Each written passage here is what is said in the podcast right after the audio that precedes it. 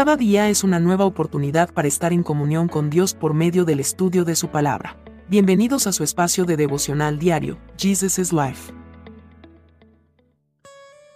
Saludos cordiales. Bienvenidos para continuar en el Evangelio de Mateo capítulo 11. Jesús despeja nuestras dudas. Juan el Bautista, quien estaba en prisión, oyó acerca de todas las cosas que hacía el Mesías entonces envió a sus discípulos para que le preguntaran a Jesús, ¿Eres tú el Mesías a quien hemos esperado o debemos seguir buscando a otro? Jesús les dijo, regresen a Juan y cuéntenle lo que han oído y visto. Los ciegos ven, los cojos caminan bien, los leprosos son curados, los sordos oyen, los muertos resucitan y a los pobres se les predica la buena noticia. Y díganle, Dios bendice a los que no se apartan por causa de mí. El nacimiento de Jesucristo es celebrado jubilosamente en todos los continentes del mundo, pero pese a esa celebración, un gran número de celebrantes no creen que realmente Él sea el Salvador de este mundo, razón por la cual no le aceptan como el único Salvador de sus vidas. El mundo acepta el nacimiento del Hijo de Dios, mas no su acción salvífica, pues tienen dudas acerca de su poder para hacerlo. No todos los que celebran el nacimiento de Jesús dudan de su poder para dar salvación, sino que simple y llanamente no quieren aceptarlo porque no quieren abandonar sus vidas de pecado. Ellos no dudan porque Jesucristo manifestó todo su poder al realizar señales y maravillosos milagros en favor de las personas, las cuales se encuentran registradas en los Evangelios del Nuevo Testamento.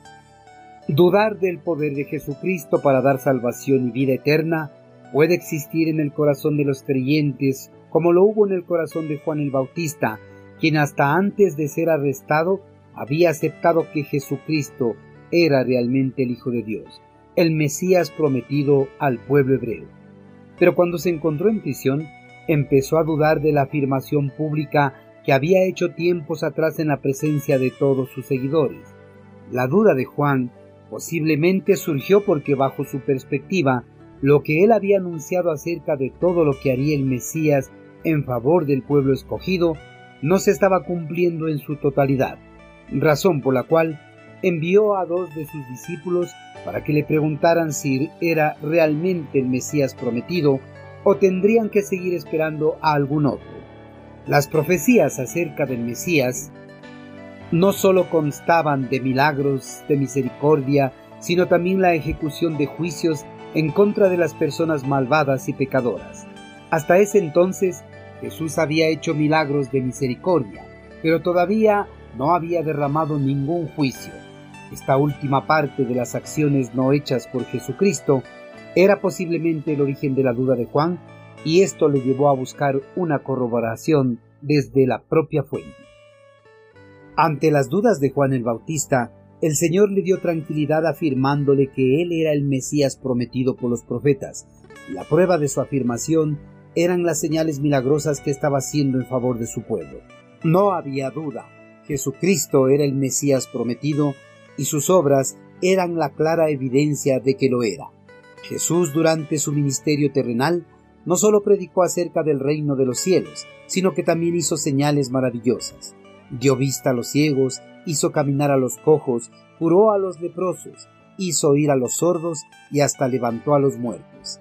Esas no solo eran obras extraordinarias que demostraban el poder divino de Jesús, también eran obras que Isaías el profeta predijo que realizaría el Mesías algunos siglos atrás.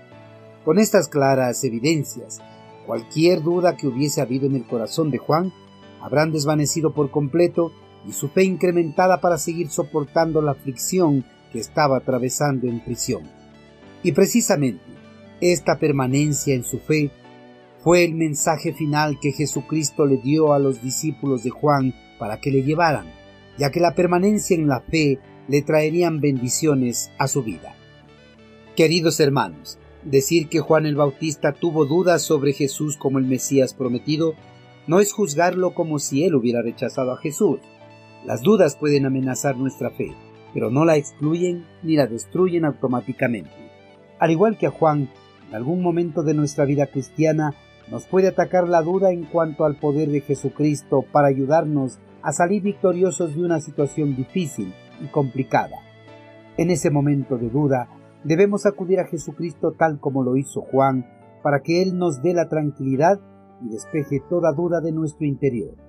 Hermanos, nuestro Señor tiene todo el poder para despejar cualquier duda que tengamos acerca de nuestra fe y nuestra comunión con Él.